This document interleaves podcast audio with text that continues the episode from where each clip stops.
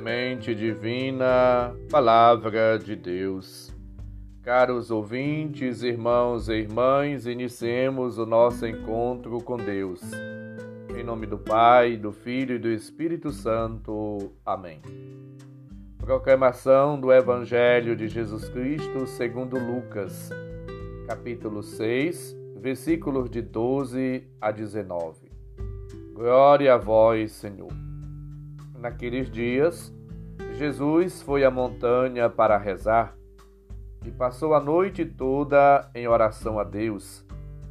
Ao amanhecer, chamou seus discípulos e escolheu doze dentre eles, aos quais deu o nome de apóstolos: Simão, a quem impôs o nome de Pedro, e seu irmão André Tiago e João, Filipe e Bartolomeu, Mateus e Tomé, Tiago, filho de Alfeu, e Simão, chamado Zelota, Judas, filho de Tiago, e Judas Iscariotes, aquele que se tornou traidor. Jesus desceu da montanha com eles e parou num lugar plano. Ali estavam muitos dos seus discípulos e grande multidão de gente de toda a Judéia e de Jerusalém, do litoral de Tiro e Sidônia. Vieram para ouvir Jesus e serem curados de suas doenças. E aqueles que estavam atormentados por espíritos maus também foram curados. A multidão toda procurava tocar em Jesus, porque uma força saía dele e curava a todos. Palavra da salvação. Glória a vós, Senhor. Hoje celebramos a festa de São Simão e São Judas apóstolos. Os apóstolos que hoje fazemos memória ocupam uma posição bem discreta nos evangelhos. Simão é cognominado Zelota por Lucas, talvez porque pertencia ao grupo antirromano dos Zelotes. Mateus e Marcos qualificam-no como cananeu. O apóstolo Judas, cognominado Tadeu por Mateus e Marcos, é qualificado por Lucas como filho de Tiago, conforme ouvimos, e portanto primo do Senhor. É este Judas que na última ceia diz a Jesus: Por que te hás de manifestar a nós e não te manifestarás ao mundo? João 14, 22. Uma das cartas católicas na qual se previne os cristãos contra os falsos doutores que se haviam infiltrado nas comunidades é-lhe atribuída.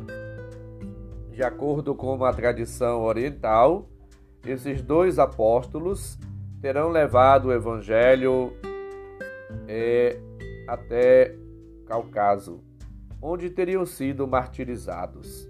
A sua festa, celebrada no Oriente desde o século VI, passou a ser celebrada em Roma no século IX.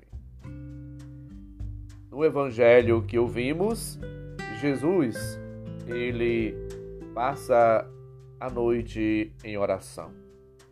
E logo a seguir, ao descer da montanha, ele chama, convoca os discípulos e dá atenção especial aos doze, os quais institui como apóstolo. A escolha e a instituição do colégio apostólico, conforme Marcos 3, de 13 a 19, é em vista da missão, Mateus 10, de 1 a 15. Lucas anota, destaca, salienta que Jesus prepara a escolha dos doze como a noite de oração. Antes de escolher os seus discípulos, Jesus chama e convoca e, ao mesmo tempo, instrui.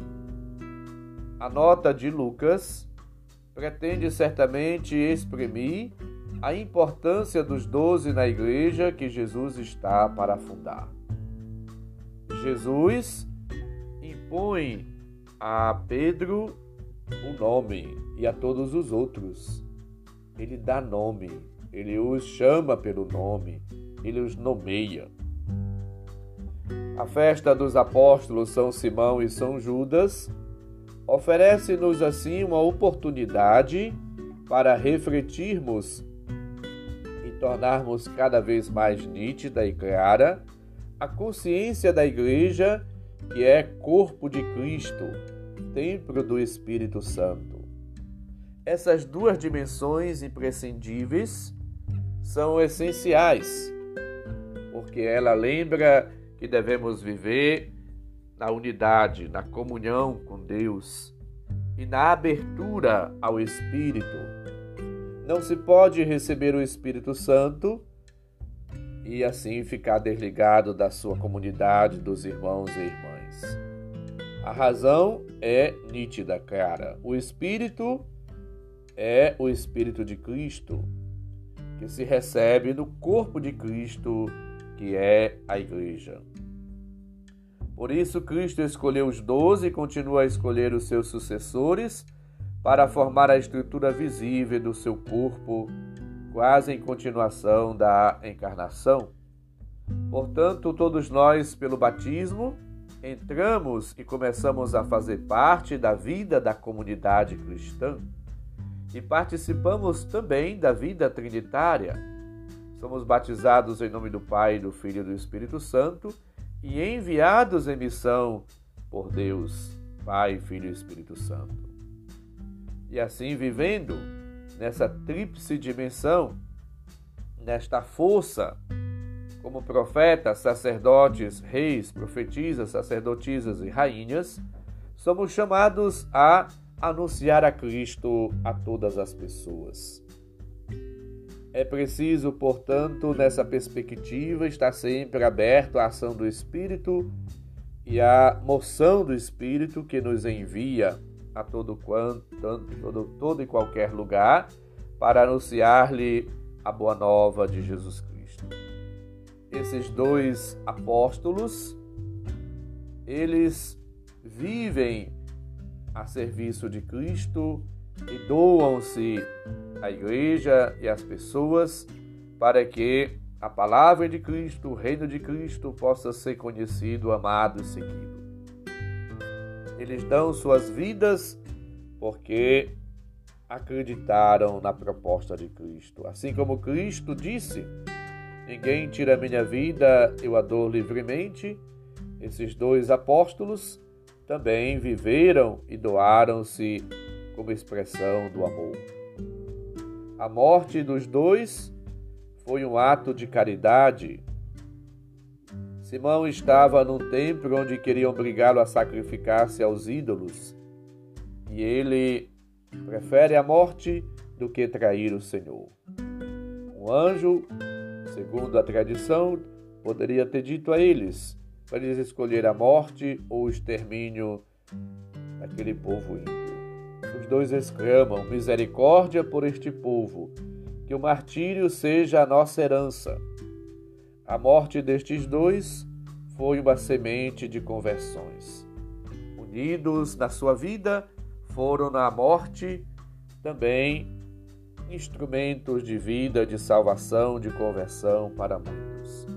Somos chamados a viver, portanto, na unidade, na comunhão com Cristo, na força do Espírito e numa vida íntima de oração com Deus, a nossa missão na família, na sociedade, na igreja, aonde quer que estejamos, somos chamados a anunciar e a testemunhar a Cristo a todas as pessoas pelo testemunho de vida e pelo anúncio do Evangelho explícito. O Senhor esteja convosco, Ele está no meio de nós. Abençoe-nos, Deus bondoso e misericordioso, Pai, Filho e Espírito Santo. Amém. Um santo e abençoado dia para todos. Um abraço, felicidades. São Judas e São Simão, rogai por nós.